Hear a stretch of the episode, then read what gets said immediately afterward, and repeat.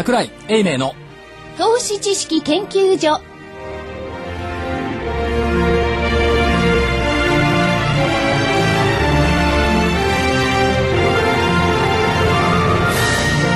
皆さんこんにちはこんにちは。こんにちは。桜井英明の投資知識研究所の時間です今日は桜井所長は風賀証券の三鷹フィナンシャルセンターに、はい、行っております電話がつながってるんですよね。ね。はい。桜井所長呼んでみましょう。桜井さん。こんにちは、桜井です。こんにちは。は。なんか挨拶が暗くないですか？うん？違う、一人少ないからさ。どうもそれ覇気がないですね、挨拶にね。なんか私だけですよね。そう。皆さん覇気がない。いや、ボタン3つ以上使えないディレクターがいるからね、ちょっとね、やや沈んだんです。なるほど。確かに。はい。マーケットはプラスです。はい、えー今日の日経平均大引けです。えー、16円47銭高の8479円63銭。16円47銭高の8479円63銭となりました。えー出来高が概算で15億2000万株。そして、えー売買代金が概算で9438億円となりました。語呂合わせいいじゃないですか。お語呂合わせ。はい。できましたか？はよう泣く。うん。あ泣いちゃいけないのか。泣いちゃいけないけどな。はい。泣いちゃいけないけど、だけど一応先週想定したレンジの中には入りましたね、残念ながら。はい。はい。下の方ですよね。うん、下の方で、まあ、一応踏みとどまだから8770円割れてくると、やっぱり終値ベースはちょっと、ちょっと厳しいって言ったところだとは思いますけどね。で、所長、はい。今日もですね、やっぱりええ出来高がダメですね。出来高、いはい今いくらって言いましたっけ？えっ、と、9438億円です、概算で。ああ、ちょっとずつ増えてるじゃないですか。4日連続でで も一昨日が7000億で、昨日が8000億で、今日が9000億でしょ？はいはい。じゃあ明日1兆円じゃないですか。あなるほど1兆円か。明るいね。え、いや、明るくないですよ。いや、もいや、問題はね、はい。その、動かないだとか、出来高が薄いだとか言って、うん。悩んでるのは誰ですかって話です。うん。誰でしょう？市場関係者です。ああ。よく登場する。解説のしようがない。うん。いや、それと同時に。だから、投資家さんじゃ悩んでるのって言ったら、そうは言ったって動いてる銘柄あるわけですよ。ありますね。だからやっぱり目先の資金、そういったところ見てますし、動かないとは決して思ってないんじゃないかと思います。もう昔から持ってる株は別にしてね。そういうふうに考えないと、みんな動かない、動かないって嘆いてますけど、動かないのは本当に悪いことですかって、もう一回問い直した方がいいと思いますね。おう。でもいいことでもないですよね。え？いいことでもないですよね。それは証券会社と市場関係者にとってはいいことではないです。うんいや、個人投資家だってね、ええ要するに、まあ我々が言うから悪いのかどうかは知らないんですけれども、ええなんかこれじゃね、ちょっと、お買う気にもなんねえやとかね、ええそういう感じになってきちゃいますよね。まあ、確かにその閉塞感は私はありますよね。はい。で閉塞感はありますけども、だけど、いつまでもずっと10年も100年も閉塞感が続くわけないでしょ。そうそうですね。うん。と思って、だから、振り返ってみれば、じゃあ、今年の3月の15日だとかね、はい。はい2009年の3月だとかに、もう一回振り返って同じ水準来てるわけでしょ、だからその後どう思ったかっていうと、あの時買っときゃよかったなっていうのがやっぱあったじゃないですか。はいはい。ありましたねだ。からそうなる可能性、2度あることは3度あるっていうのはあるんじゃないかと思いますけどね。うん。今日日経に出てた人は、新興企業は業績上進してる出てましたね。ありましたありました。そういうかすかな兆しも多少出てきてますよね。うん。まあ、証券会っていうのはいいところしか見ないっていう悪い側面はありますけどね。正木さんがよくご存知のように。はい。えええーはい。はい。まあそういう時にもね、はい元気を出した方がいいっていうのは確かにわかります。それで、あの時帰っとけばよかったなっていう可能性もあるんじゃないかというのもわかります。はい。ただ、あの、今を見てるとですね、やっぱりその欧州であるとかね、ええいろんなところ景気問題とかあるじゃないですか。はいなんか手書きにくいっていうかね、ええまだ時期じゃないっていう感じもするんですけどもね。だけど、象徴的なのはね、はい今日の日経新聞の馬鏡に出ていたのが、ん株式の死、お証券ビジネスの否定、はい。自らそんなことを言い始めた時は大体そこ打ってませんか？まあ、夜明け前が一番暗いって言いますからね。まあ、夜明け前とはまだ思えないですけどね、ギリシャとかイタリアがあるから。はい。だけど、今日の指摘はなかなかすごすごかったですね。証券の業種別日経平均961円と続落。うんバブル崩壊後の安値。はい。1989年12月の指数は9798円で今の10倍以上だった。うん。証券会ってもうどうどうなのよってのはありますけどね。だかつて、その当時1989年の日経平均最高値の時に MSCI のインデックスファンドで日本株は35%入ってたわけですよ。はいうん。今7%しかない。うん。そこまで地位が低下して、だから嘆くべきは動かないとかなんとか言ってる前に、ん時価総額どうやったら増えるんだっていうことをこれ、取引所だとか業界じゃなくて、これ、政府が真剣に考えないといけないと思いますあもうおっしゃる通りでしょうね。うん。だから時価総額増やさないと、世界から相手にされないっていうマーケットにやっぱりなってきちゃうと思いますからね。やっぱりこればかりは規模のメリットってのはでかいですもんね。うんいや、無視、無視できない水準にいるのか、ん単なる可能な規模になっちゃうのか、その大きな違いが時価総額が表していると思いますよ。うん、うん、おっしゃる通りですね。でも時価総額で言ったら、あの、よく所長が言ってる GDP 対の比。半分うん。にまで来てますよね。来ちゃってますよね。はい。うんうん。だから時価総額は半分でしょ、まあ、限界線まで来てるわけですよ。うん。であと、テクニカルで見ても、えっと、今日、えっと、はい。時価総額と評,、評価損率がマイナス20でしょ？それから単純平均。はいはいはい。これ206円っていうのは2009年の3月水準を下回ってるんですよね。うん。今日かろうじてね、そう207.16。プラスのいや、プラス1.1だって、さ2009年の3月の時にだって、えっ、と、212円か3円ですよ。210円かな、うん。それ以下ですよ。以下その時日経平均7000円台ですよ。うん。その水準まで単純平均は来てるっていうことです。はい。だから、あらゆる数値はそういった水準に来てるんですけども、改善してないのは心理だけ、うん。という気がしますけど。まあ、心理はどっちにしろ、後付けですもんね。後からついてきますからね。そうですね。それはあると思います。うん。心理が先に好転あするってことはありえないんで。まあ、だから、あの、外国人が買わないとかなんとかいろいろ言ってますけども、うん上がってくりゃ買うんですよ。うん。下がってくりゃ売るんですよ。うん。おっしゃる通り。そそのトレンドがまだ来てないということだと思いますけど。そうですね。だから先ほどね、ええ所長その夜明けは、夜明け前はまだ遠い。まだまだ先だって、一体、いつ？いつなのかなって感じはしちゃうんですよね。ど夜明け？こまで待てばいいのかと。夜明けってだって20年も夜明け待ってるんですよ。うん。あ、そうですね。で、夜が明けそうになるとまたくれるでしょ。だか書いてないですよね。らもう一回夜が明けそうになるところまでは多分、あの、年内あるんじゃないですかうん。あと1ヶ月半しかありませんけど。ええ。ただね、あの往々にしてマクロをこうに語っちゃうとですね、はい。あるいは日経平均を語っちゃうとそういう話になるけれども、ええ。お個別銘柄を語りゃね、個別銘柄が例えばね、今日森下仁丹なんか見てごらんなさい。よ。う。ん、今日、えっ、と、7%くらい上げてますけども、ね。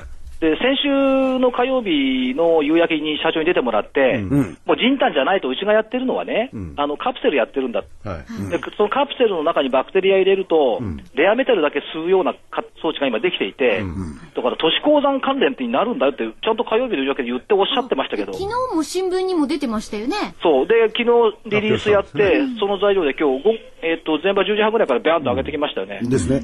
そういう銘柄群もあるんですよ。はい。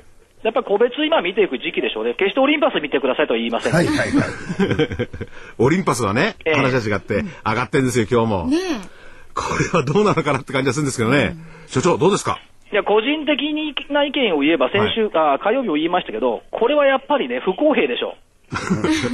あの、もし残すとすれば。うんうんだからきっちり調べて、まあその辺を、粉飾なら粉飾で、他の銘柄と同じような格好を取っていかないといけない。だから過去見ていくと、その上場廃止になったライブドアだとか、いカネボウだとか、西武だとかありますけども、まあ残ったのもあるわけですよ、IHI だとかね。だからどっちにつくのっていうのをはっきり是々非々するべきでしょうね。なるほど。うん。で、その時にね、例えばこれは非常に、あの、所長に対して難しい質問なんですけれども、個人的なレベルでいいんですよ。はい。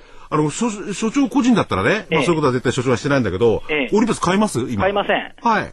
わかりました。そうですよね。はいうん。はい。でね、えーっと、そろそろ一遍ここでですね、ええこちらの方にもあのー、田部井アナがいらっしゃいますかんでね。風間証券の旅アナリストがいますでしょ？ええありますいますあ、そうだそうだ。それで、今あれですよね。ええあのー盛んに、まあ、証券が悪い、政府が悪い。で、そこ、所長、はい。風賀証券にいるんですよね、今。そうですよ。はい。どうですか？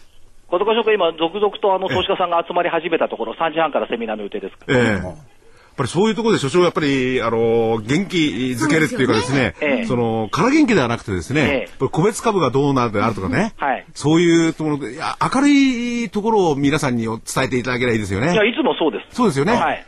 うん。それで、要は、あの、マクロがどうなるかこうなるかっていう発言は悪いんだけども、ええ要するに株の基本は個別株でね、いや、マクロなんか誰が言ったと同じなんですよ。出してくる材料、イタリアかギリシャかアメリカか中国しか出してこないんだから。はい。だから本当に見たいのは個別の銘柄、じゃあ私の銘柄どうなるのでしょ。うん。そっちだと思いますけど。はい。じゃあ、あの、またですね、はいえー、しばらくしましたら、ええー電話をつなぎますんで。はい、お待ちしております。はい。で、一旦ここでですね、えー、田部井アナのコーナーにちょっと行かさせていただきはい、ます。田部井さんよろしくです。またよろしくお願いしよろしくお願いしま。ます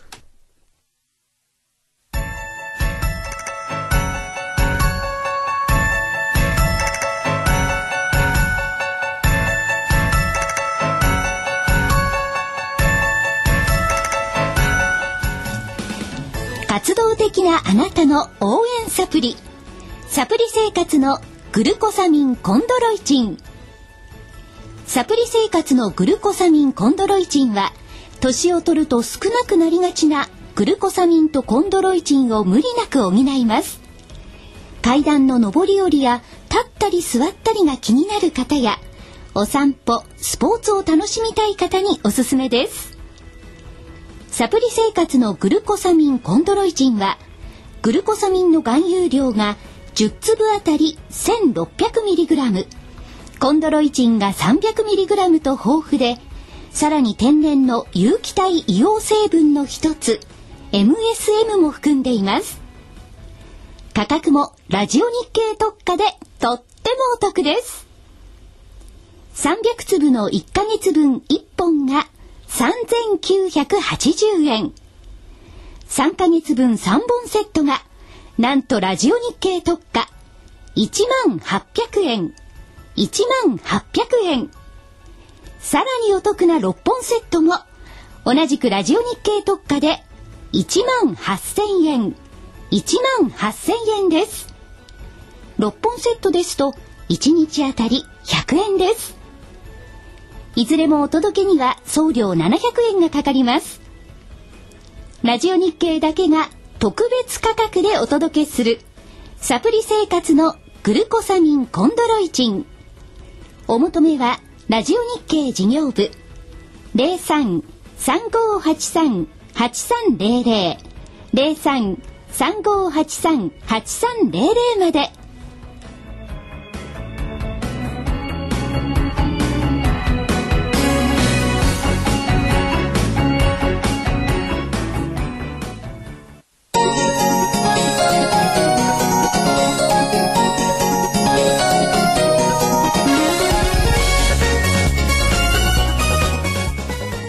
答える、叶える。お客様の期待に応え、お客様の夢を叶える証券会社。風賀証券がお届けする、ハロー風賀証券のコーナーです。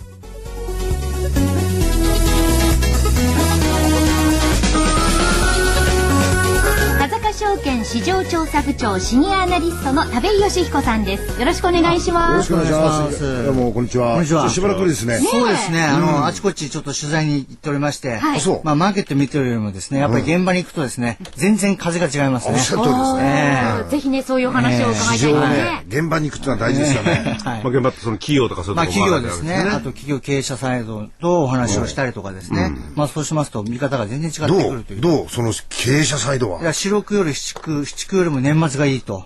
おお。何？ええ腰はカクッと折れじゃない？ええですから、例えば地震が起きた時も、3月は確かに受注は減ったんですけども、あの4月のどさくさの時は一番受注が来たんですね。ですからまた今度タイの洪水が起きていて、また受注がどんどん増え始めてきてるという状況ですね。ええ随分やっぱり、あいいたくましいです感じね。になってきてる経済じゃないのかなと思うんですね。それ実際、日本から出ていってるのは通関の貿易統計っていうのがあるんですけども、それは実際船とか飛行機に乗って外に出てる数字なんですけども、それはもう自動車部品なんて15%増ということで、2桁の勢いでどんどん伸びていってる。それは8月より9月、9月より10月という形で、いよいよ日本の生産が整ってきたところに今のタイの洪水関係ですから、まあいろんないい形が日本の企業出てくるんじゃないかなと。それプラス、あの、第三次補正も通りまして、復興需要でお金降ってきます。降ってきますがいいん。ですけど、それ来年も、今度は本格的に年を通しての需要を決めるんですね、復興需要。そういったことを考えるとですね、比較的経済環境っていうのは、まあ、押し量りやすい状況にあるかなと。減速はしますけども、腰折れなんて考えられないですよね。じゃあ、その、し足でひ、えー調べてきた情報から、はい。えー、ぜひ、え何が教えてくだご紹さい。介ください。いや、そうですか。ぜひ。いや、あの、まあ、銘柄の方ですよね、それは。はいぜひまあ、まあ、そういうんじゃなくて、まあ、銘柄は全体的なお話になってくるわけなんですけれども、はいまあ、まずその中でですね、やっぱりその、6104の東芝機械さんですね。はい。まあ、こちらの売上高が、この7、9月がですね、23%増加して、まあ、313億円という形になったんですね。それでこれ、あの、今回決算ですから4月から9月までの半年間なんですけども、7区で23%伸ばしてるんですね。それよ4月から6月という第一四半期なんですけど、これ19%増なんですよ。ですから、四六よりも七区の方がしっかり伸びてると。いうことですね。それで利益の方もですね、やっぱりその、えー後ろの方の市区の方がですね、33%増ということで、大きく伸ばしているということ。で売上以上に利益も伸びてきているということですね。結局まあ、数年来からリストラとかやってきていて、筋肉体質になったところに、今回の需要が発生してきているということですね。で、これはまだタイの需要とかそういったもの入っておりません。はい。それで、あの、東芝機械さんって言いますと、射出成形機とかですね、まあ、押し出し成形機と言いまして、まあ、あの、プラスチックを溶かしてですね、ぐゆっとこう、まあ、まあそう、型に入れ込んで、まあ、歯磨きのチューブを出すようにですね、いろんな形をポコポコ作っていってしまう。それがプラスチックでもアルミでも作れるんですけども、そういった部品というのを作る機械はですね、あの、タイとかによく据え付けられていたんですね。やっぱり新興国の方で需要があるので、まあそうしますとそこの部分でいろいろ影響が出てきたとい。うことで、まあどんどんどんどんですね今生産需要が拡大してきているというところですね。それで、あの、浸水していろいろ被害を受けて大変だとかこう言われておりますけれども、あの、浸水の影響を受けた会社のほとんどはですね、取得価格ベース、取得価格ベースで保険に入ってます。だつまり、タイに工場を作りますよと、その時点で買った値段の、同じもん買えるわけですね、今度ね。で何もタイに無理にして作る必要ないまず水がありますから、近くのフィリピンとか人口が多いフィリピンとかインドネシアで工場を作ればいいわけです。まあ実際あの日本電産なんかさんもですね、土地が余っていて、まあそっちの方で設備投資するとか、まあ言ってきている会社も結構ありますので、まあ結構ですね、ここから年末から年始にかけてはですね、まあ精密機械関係、えー機械関係中心にどんどん出ていってるのかなと。まあ今日全場ざ寄り付き段階で相場弱かった時もあるんですけども、やっぱり精密機械とか機械関係比較的しっかりとした推移しておりましたので、まあこういったところの代表銘柄としてですね、まあこう見ていっていただいてもいいんじゃないのかなと。なるほど。いうふうに思いますね光るものはあると。そうですね。それで受注残がしかも、あの、7、9月の受注残というのは584億円ということで、前年より、あ、4、6月比べて増えてるんですね。ええまあ4%ぐらいなんですけども、しっかりと受注残、残が増えてるんですよ。ですから、一生懸命生産して、あの、売り上げに変わっていくんですけども、でも残は溜まっていっちゃうということですね。大体この受注から売り上げに立ち上がるまで4ヶ月から半年ぐらいですから、なるほど。この残がどんどんどんどん溜まっていくっていうことはですね、4ヶ月から6ヶ月後には売上利益に変わってくるということですから、十分ですね、あの、今期中に、まあ、情報修正というのもですね、また、この感じ一度してるんですけども、また考えられるんじゃないのかなとなるほどいうところもあるんですね。またまたまた情報修正があり得るとですね。そうですね。ええこれ、為替なんていうのもあんまり体力が強いから、まあ、筋肉質ですから、どうなんまあ。そうですね。ある程度あの、競争力のある会社の場合ですと、まあ、クラレなんかもそうなんですけども、お客様が縁を持って買いに来てくれる。なるほど、なるほど。ということですので、まあ、為替もちろんヘッジもしておりますけれども、そんなにですね、為替リスクが銀々に高い、すごく高いというわけでもない。なるほど。というところなんですね。円建てだ。そうですね。円建ての機械とか怖ですね。くないですね。ええ。しておるので、まあ、そういったところもあるので、まあ、もちろん、あの、為替の影響っていうのは、あのー売り上げを、あまあ、現地、現地で売り上げたものを円円に転換しなくちゃ、計算書に入れなくちゃいけない。けど、そういう時点での影響は出てきますけども、キャッシュアウトしているような、えーなんていうんですかね、あの影響っていうのはすごく少ないんじゃないかなと思うんですよね。もう一ついきましょう。か。はい。はい。あと5949、これは前にも紹介しましたけど、ユニプレスですね。うん。はいはい。ええ。やっぱり強いなというところでして、まあ、あの日産系の仕事が9割ということで、まあ、日産というのはトヨタとかホンダがあの全然こう利益も出ないような形になってしまってどうしちゃったんだろうという形になって今の日経平均の下げもですねソニーやっぱりホンダとかね、トヨタの株価が良くない、収益が良くないということを影響してるのかなと思うんですけども、うん、日産は別で、うん、日産はかなりいい決算、情報修正してるんですね。はいはい、はい、えー、まあ、そこにつけてやっぱり日産系の部品会社っていうのをこう注目していっていただきたいなと、うん、まあ思うんですね。はい、まあ、この会社もですね、しえー、この上期の業績発表したわけなんですけども、この6か月間で売上6%増やしまして、まあ、営業利益は17%増やしたんですね。この円高とかですね、いろいろ言われてる中でですね。それしかもですね、この市区、手前の、もう終わりの方のですね、市区の3か月間だけを見ると、売上は、あ利益が34%ということなんですよね。ですから、上期見たらもさらに、市区の方が利益がどんどん積み上がってきてると。それで営業利益率ですね、これ売上を、まあ利益を売上で割るわけなんですけども、営業利益率はですね、11.2ということで、過去最高ですよ。この時期に過去最高やんなくていいんじゃないかって。言うん。ですけど、なんか過去最高になってるんですよ。ええ、強いです、ね、ですからこういう形でやっぱりですね、あの立ち上がってきてる会社はしっかりございますので、はい、まあよくこう見ていかなくちゃいけないかなと。まあ一応材料で大きく激しく動く株式もあると思うんですけども、うん、ちゃんと収益を積み上げてきている、技術を積み上げて利益をしっかり出しているという会社もですね、為替のこの環境の中でも出てきているということですので。ユニプレスなんて、あの、日々のやつを見てると、結構リバウンドそう、あります時にはポンとこう、はい、あと下落する時もあるので。あるんですけど、うん、ボラティリティがなかなか高いですよね。そうですね。ですから、あの、今日はどうしようとか思ったような日にはですね、ちょっとこう考えていただきたいなというふうに思うんですよね。それで、あの、焼却負担というのがありまして、各企業ってやっぱり、あの、工場を建てたりとかですね、人件費払ったりとかですね、機械を買ったりしてますので、その焼却負担もですね、ほとんど来年の下期以降まであんまり出てこないんですね。ですから、これから過去最高益の中で出てくる利益というのはですね、まあ株主還元の方に回りやすいんですよね。ということは増配とか。まあ増配とかも、そういうふうに考えられるのじゃないのかなと。いうことですよね。いうところですね。まあね、今、二銘柄。東芝機械とユニプレス、えー、田部井アナの方からですね、紹介していただいて。まあ他にだっていっぱいあるわけですよね、そういう目で見ると、ね。そうです。内需系のところでもちょっとあります、ね。うん。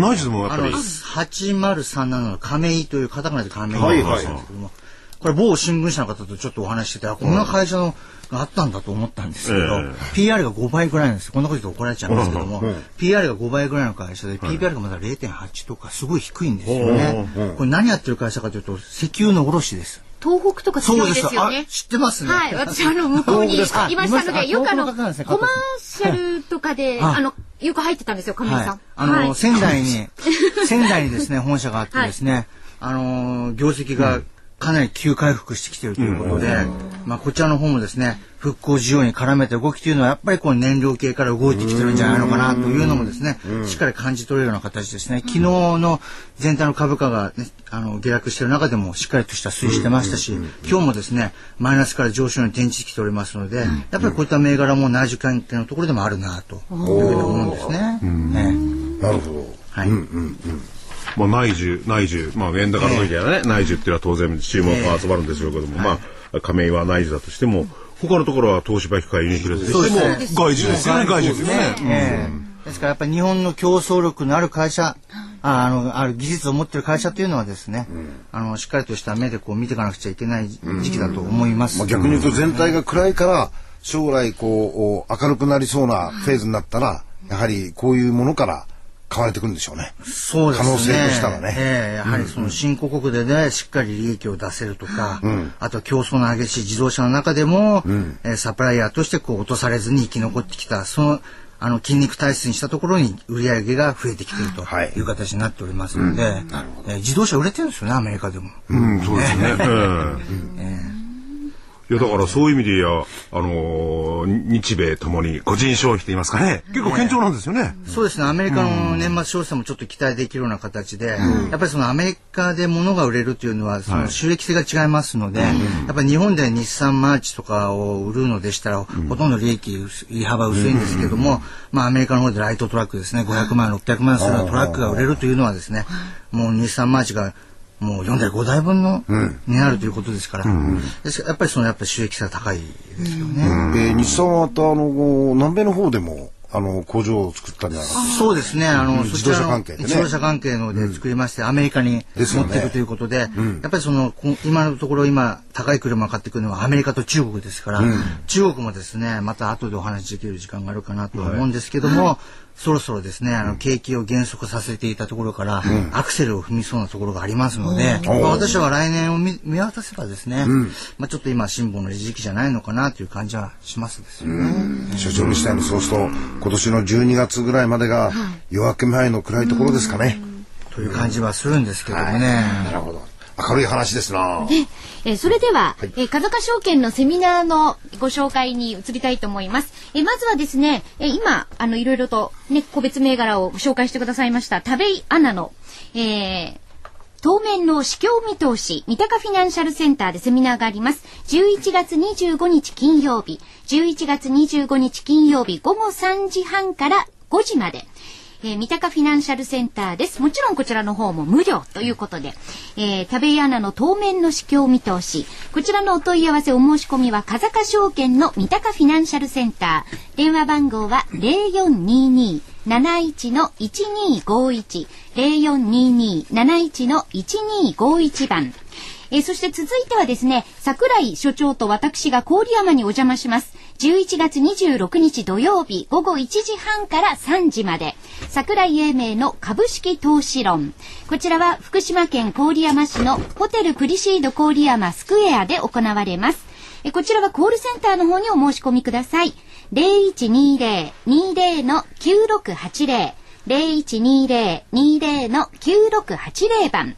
そして、え来月になりますが、12月10日土曜日午前10時半からお昼の12時まで、桜井英明の株式投資論、マーケットで起きていることから、個別銘柄群の未来を読むというテーマでセミナーが行われます。こちらも会場は三鷹フィナンシャルセンター。え先ほど、お電話番号ご紹介しましたね。0422-71の1251。0422-71の1251番までお問い合わせ、そしてお申し込みをお願いいたします。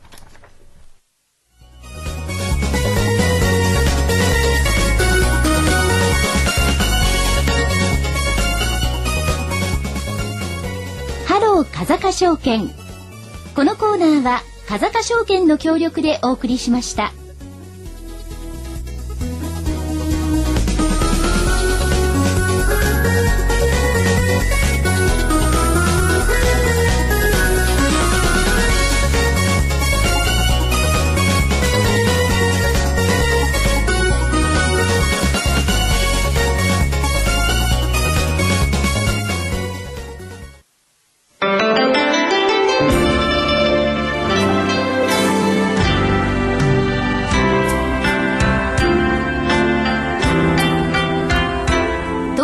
学と東京女子医大の研究成果を生かし先端医薬品開発のナノキャリアが作り出した新しいタイプの美容液エクラフチュール W をラジオ日経がお届けします。あなたのお肌を潤いあふれる透明な素肌に。ナノキャリアの美容液エクラフチュール W はこれまでの美容液とはブライトニング成分のお肌へのとどまり方が違います。ビタミン E などのブライトニング成分を隅々まで届け作用を長く保ちます。溶け込む実感透き通るお肌広がる潤いをあなたに。無着色無香料アルコールフリーのエクラフチュール W はお使いになる機会を選びません。エクラフチュール W のお値段は1本1万3650円。送料代引き手数料は700円です。お求めは電話03-3583-8300 03-3583-8300ラジオ日経事業部まで。なお、8日間以内の未開封商品のご返品には応じます。返品費用はお客様のご負担とさせていただきます。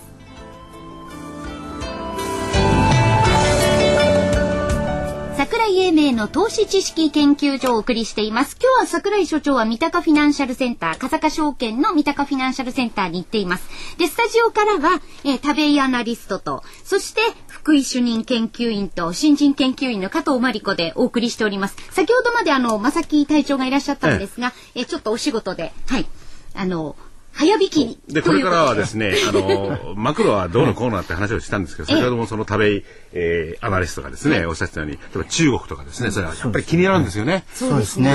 欧州は気になるしね、本当に気になることばかりなんですよ。多すぎるって感じですよね。それでまあこれからはその、また、あの、所長ともですね、風賀証券の三鷹ファイナンシャルセンターにいる、所長とも電話がつながってますんで、その辺の話をですね、え田部アナリストを交えてですね、えー、お伺いしていきたいと。はい。はい。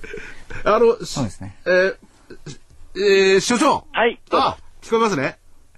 聞いててよくわかりました。はい。かとまりがアナウンサーだということが。なんでですか？声がすごい通る。えでもあの、いつもですね、若干あの、遠くから聞こえるという、はい。福井さんと食べちゃん何言ってるかわかんないもん。え、福井さんと？私ですか？声が低いんだよ、男はね、やっぱりね。あ、ああ、そういうのありますね。うん、ぐじゅぐじゅってなっちゃって。そうそうそう。それよく言えばですよ。いや、じゃあ、あのー、今までね、我々、所長がいない間に、所長の悪口を放送で言ってたんですけども、聞こえました？えー、全然聞こえませんでした。何言ってるかわかりませんでした。それでですね、はい、あの、先ほど、あのー、金川証券の食べアナリストがですね、えー、まあ、中国の話について、まあ、中国も、えー、金融引き締めからですね、確かに緩和に動いてるような動きがあるんですけれども、えー、まあ、それの話をですね、えー、一緒にこう、えー、所長も交えてですね、お隣の国から見ていこうじゃないかと。多分ですね、はい、マーケットの人は誰も見てないと思うんですけど、はい、今日の日経の一面のニュースって結構大きいですよ。うん。何だかわかります、え？えと、でも今、今必死に思い出そうとしちゃった。なんかオリンパスとかあっちが先に出てきちゃったんで。あのアメリカの海兵隊をオーストラリアに駐留させるっていう話ですね。その下のところにありました。はい。で、これって、まあ、オバマ大統領、オーストラリアで言ったんですけども、ダーウィンなどに駐留させるということなんですが、これ、明らかに中国への牽制ですよね。まあね、あの新聞の論調もそうなっておりまして、確かに。そうなってるんですね、ここはね。もちろんもちろん。あの、中国とアメリカって、あれ、桜さん、あれですよね、仲良くなっちゃいけないですよね、基本的に。仲良くなれないですよね。ええその方が日本にとっては。そう、あれが仲良くなった日には、さらにこの国の影響力は全くなくなってしまいますから。そうなんですよね、はい。ここはだからパワーバランスという意味では、ここは牽制やっていてほしいし、それから為替についても、おアメリカから文句を言い続けていてほしいっていうのがやっぱりありますよね。そうですね。ええまあ、仲良くなっていけないってことはないでしょうけども、適度なんですね。適度な距離を置いといてくれないと平和を維持しつつもですね、そうなってほしいな。それと多分、あまりご存知ないと思いますが、シドニーの沖とかですね、あっちの南太平洋行くと、中国の漁船がむちゃくちゃ多いんですよ。うんで、日本の漁船もいますけども、中国の漁船がむちゃくちゃ多い。その意味では、あっちにこう、なんていうか、パワーを出し始めている中国に対する牽制をオーストラリアに持っていったオバマさんっていうのは、やっぱりその、軍事安全安保っていうのを考えてると思うんですよね。ところが、この国だけがそういったものを全く考えてない。はい。だから今回起こっている TPP と安全保障、これは一体っていうことを考えないといけない部分だと思いますよね。だから世界が動いてるのは、みんな東京で聞いてると、あくまでその業績だとか、金融の問題だとか、財政で動いているマーケットはって思ってますけども、はい、世界が動いてるのは軍事と安全保障でまず動いてるっていうのが現実ですから、そこのところを押さえておかないと、マーケット見る目ってちょっと濁るかもしれませんよね。そうですね。当たり前ですけど、国境あるわけですからね。えー、ところがね、この国は教えてもらってね、そういうことをね。うんだからさっきの正木さんなんかもそうですけど、その投資教育ってこの子にないし、うん、軍事っていう側面って全く見えないようになってるじゃないですか。うん、そこのところ、世界行くと全然違うっていうことで考えないといけないってことですよね。うんそうですね。なんか水と安全はタダだとか言われておりまして、ええ、まあだんだん水は買うように皆さんなってきましたので、え、次は安全というのを皆さん意識してくるかもしれないですよね。ありますよね。だから、今、その出来高が薄い、値幅が少ない日本株だけが売られてるって、そもそもだって自分の国自分で全部守ってますかっていうのは全部守ってないでしょ？はい。そういった意味でやっぱマーケットで愚弄される部分も多少あるんじゃないかなと気もしないでもないですね。わかんないですけどね。うん、まあ、その辺は非常に難しい、うん、非常に微妙な、微妙な問題ではありますよね。はい。まあ、それによって、その平和と言いますかね、はい、えー、恩恵を日本はずっと受けてきたわけですよね。え無用な軍備と言いますか、そういうのもしないでね。えまあ、それが無用であるのかどうなのかちょっとわかんないですわからないですけどね。まあ、させられなかったっていう部分もあるでしょうしね。はいはい、まあそ、そういったところも、まあ、多少はね、あやっぱり、あの、見ておくとか考えておくべき必要がある部分だろうというふうに、世界はやっぱり考えているっていうことですよね。でもあれですね、その、まあ、その辺のところは別にしてですね、はい、経済関係だけに言えばですね、ええ。えー、これからあ食べアナリストにいろいろ中国中国はですね、ね。あの GDP あの9.5%成長四六からですね、七九は9.1に下がってきたわけですね。はい、なんかこれでよく減速して世界景気が悪いとかじゃなくて9.5が9.1になっていいじゃないですかと。ええ、8とか7になってくださいよ早くと私が言わせればそうなんですね。はい。そのためにあの減速して金融も引き締めをしてきたわけですね。ええ、で PMI もなんか50.4ぐらいに低下して、これ50切る大変だぞとか言いますけども、これ切ってくださいよ早くということなんですね。ええ、それでおそらく消費者物価が最後に見てきたいんですけども、5.5まで、それでもまだプラスなんですね。はい、日本の消費者物価がマイナスですよ、まだ。えー、ですからやっぱり中国が早くお金を、世界中のどっかの国、まあ、お金を使い始めないとですね、中国、特に中国ですけども、うん、なかなかこのヨーロッパの問題も含めてですね、あの、解決していかないと思うんですね。うんうん、それに関して、まあ、おそらく来年の1、3月にはですね、この中国、あの預金準備率っていうのを多分引き下げてくる、金、金利の引き下げはすぐやらないとは思うんですけど、えー多分ちょっとお金を使い始めてくる、まあ世の中に放出し始めると思うんですね。その後またいろんな面でこうプラスが出てくるんじゃないのかなというふうに思うんですね。それは田部さん、中国が発表している GDP、その他諸々の数字が正しいという前提に立って言ってますよね。まあ、そねそこを崩されると何、何もかもあれなんですけども、でも GDP だけではなくて、それは全部じゃあ間違ってるとなればですね。ええ、いやいや、ま、間違ってはいない。間違ってはないけど、え、要するに決まった数字を出してるわけでしょ。だってあんなでっかい国でいつも言ってますけども、GDP が2週間で出るわけがないでしょ。まあそこもありますけど、まあ統制経済というところもあって、ある程度、っていうところもあるんですよ、けれども。ええだから、その辺はだから予定された数値のトレンドとしてはそういうことを多分中国政府は考えてるんだという見方ですよね。うん、そういうところとは別にしても、例えばその消費者物価がね、ええ、これまで一番の人々の中国の人たちのですね、関心事であります豚肉。はい。これがガンガン上がってたんですここに来て安くなったりなんかしてね、ええ、中国政府もですね、あんまりその消費者物価の上昇は気にしなくなってきてるわけですよね。いや、どうせまた1月末から2月にかけて上がりますが。またそうか、皆さん。旧正月とか。まあ、旧正月とかありますですから。で、国慶節も終わって、次春節までは、それは下がりますがな。うんうんそう思った方がいいんじゃないですか。いや、でもこの中国がね、えええー、引き締め、その、消費者物価とかそういうのがね、気にしてこうやってきたわけですよ。はい。それがこの緩和にね、転じるとかそういうことになると、やっぱり株にしろ何しろ影響大きいですよね。まあ、大きいと思います。あの、実際小松とかもですね、現地のその、建設需要とかも見て取れてわかるような形で、これは数字で出てきてるわけじゃありませんから、やっぱり現場に行っている、中国の現場に行っている企業サイドから行くとですね、やっぱりこの減速感というのはかなり強くなってきたなっていうのを、私今回の取材でもよくお聞きしたんですね。ええ、ですからこれは別に数字に出てきてるものではなくて、うん、本当に中国の経済というのは今減速していると、はい、させている。それが成功してる、来てるんじゃないのかなと。つまりこれがいずれアクセルを踏み始めるタイミングが、まあ年、初ぐらいから出てくるんじゃないのかな、まあ、適度な着地を求めて動かしているってことですよね。えー、ちょっとあの、べらぼうにこう土地が上がりすぎたりとかですね、ちょっと本当に投機的に走ってしまうような民族性もあるのかどうかわかりませんけれども、まあそういったところが随分抑えられてきたんじゃないのかなと思うんですね。はい、ですから地方の企業とかですね、本当に個人経営でやってる方なんて本当にもう潰れていくような会社も結構中国で出て出てきてるんですね。えー、ですからそういったものが抑えてきたので、まあ、おそらく本質的なものが今度は動き出してくるんじゃないのかなというふうに思うんですね。それともう一つの GDP の件からいけば、じゃあなんで日本の6%は評価されないんでしょうか？っていう部分が出てきますよね。うんうんうんまあ、あの、瞬間的に出てきたような数字というのは。まあ、あやかしの数字ですけどね。ユーロ圏が0.6%でしょ、アメリカが2.5%、うん、日本が瞬間的に換算すれば6%って、はい、まあ、実質は2%前後なんでしょうけども。うん。復興需要から出てきた数字ですか？ら、それはあんまり評価って瞬間的に出て、復興需要っていうか、あの、あの、マイナスから出てきたものですからね、プラスになってですね、えー、と思いますですね。それで、それ以外にもですね、例えば今中国の話なんですが、はい、やっぱり欧州がですね、えー、気になって気になってしょうがないんですよね。はい、その辺もですね、実はね、えー、田部さん所長の方でいろいろですね。これは難しいですけどもね、これは。まあ、これは、あのー、お任せしたいっていう言いたくなるくらいがあるんですけども、でも私はやっぱイタリアをよく見ていかなくちゃいけないと思うんですね。うん、それでイタリアっていうのは、その好材料と悪材料が、あのー、それぞれあってですね、まず好材料っていうのは、一般、あの、政府の財政赤字ですね。うん、まあ、これが、あのー、2010年で GDP に対してこれちょっと難しい話になっちゃうんですけども、あの、マイナス4.6%なんですね。一般政府の財政赤字が2010年、対 GDP でマイナス4.6なんですね。これギリシャっていうのはマイナス10.6なんですよ。GDP に対するこの財政の赤字ですね。で、フランスっていうのはマイナス7.1なんですよ。だからイタリアってマイナス4.6なんですね。それで、オランダもマイナスの5.1なんですよ。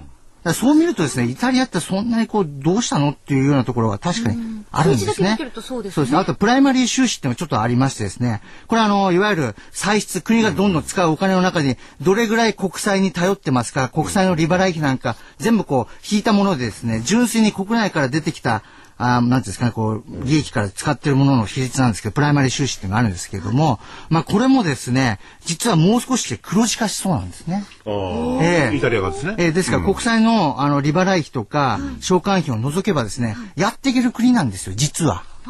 なんか今はですね、そこをですね、利回りがこう高いとかいろいろ言ってですね、でも、全然ダメな感じですよ、ね、そう、でも確かに GDP に対して普通60%ぐらいの借金というようなですね、政府の債務残高と言われて今、日本もすごいですけど、2倍ぐらいありますけども、2010年にイタリアっていうのは118、ですから倍ぐらいなまあ、予定よりも倍ぐらいあるので、そこが改善できないんじゃないかって言われてるんですけども、今のその財政の改善策とプライマリー収支をこう続けていけるような法案今通りましたので、うん、それをやっていけばですね、まあ、少しずつは返せていける、という見通しは出てくるところにはあるんですけれども、うん、まあ、今いろんなことに絡めてですね、あの金融市場がですね、ちょっとこう過剰に反応してるんじゃないのかなというふうに私はちょっと思うんですけどもね。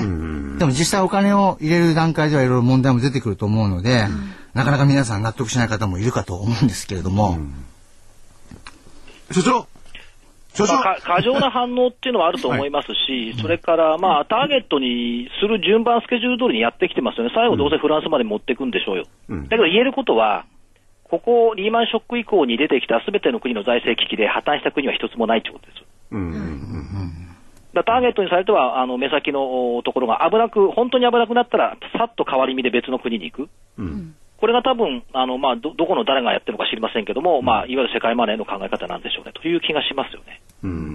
それと財政危機という意味で一番危ないんだったら、この国の方がもっと危ないでしょうよと、国内でたまたま国債消費してるからいいですけども、さっきおっしゃったように、GDP の倍も借金があって、それどうするのって話ですよね。うん、そうですね。なのに円高っていう、それが安全資産という、円が安全資産なんですかっていう、ここの矛盾点をですね、あまり疲れないっていうのは非常に微妙な感じはしますよね。まだ個人の金融資産がありますんでね。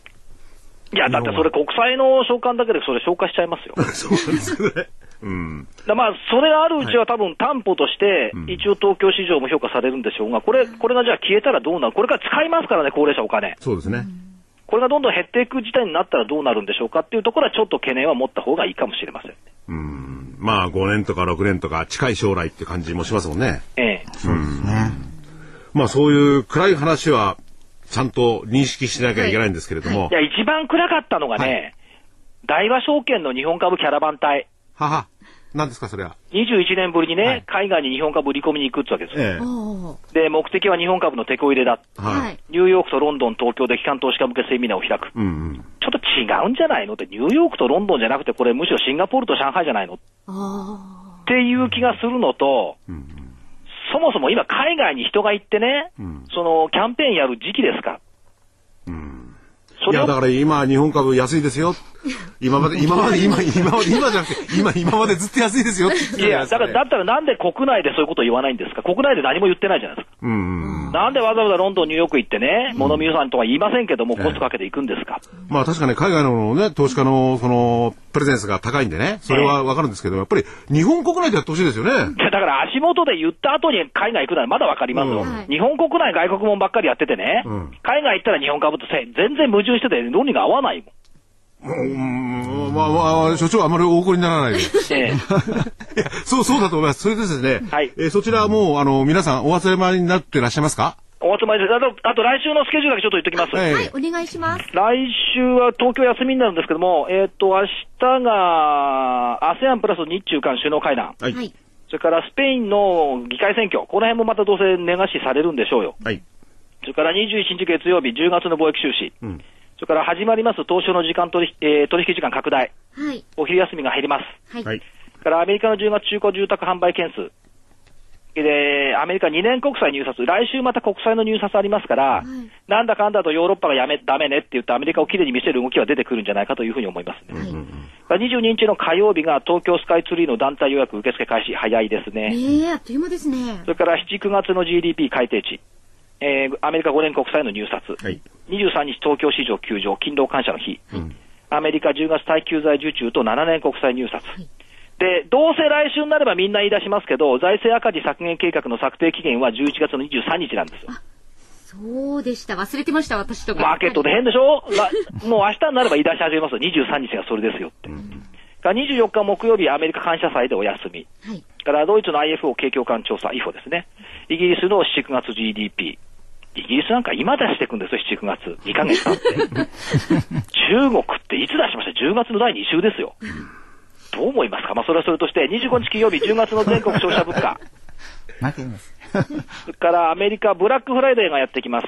はいこれはあの、クリスマス商戦を占うという意味で、この日の売り上げが非常に大切、重要視されるとはいいうところですね。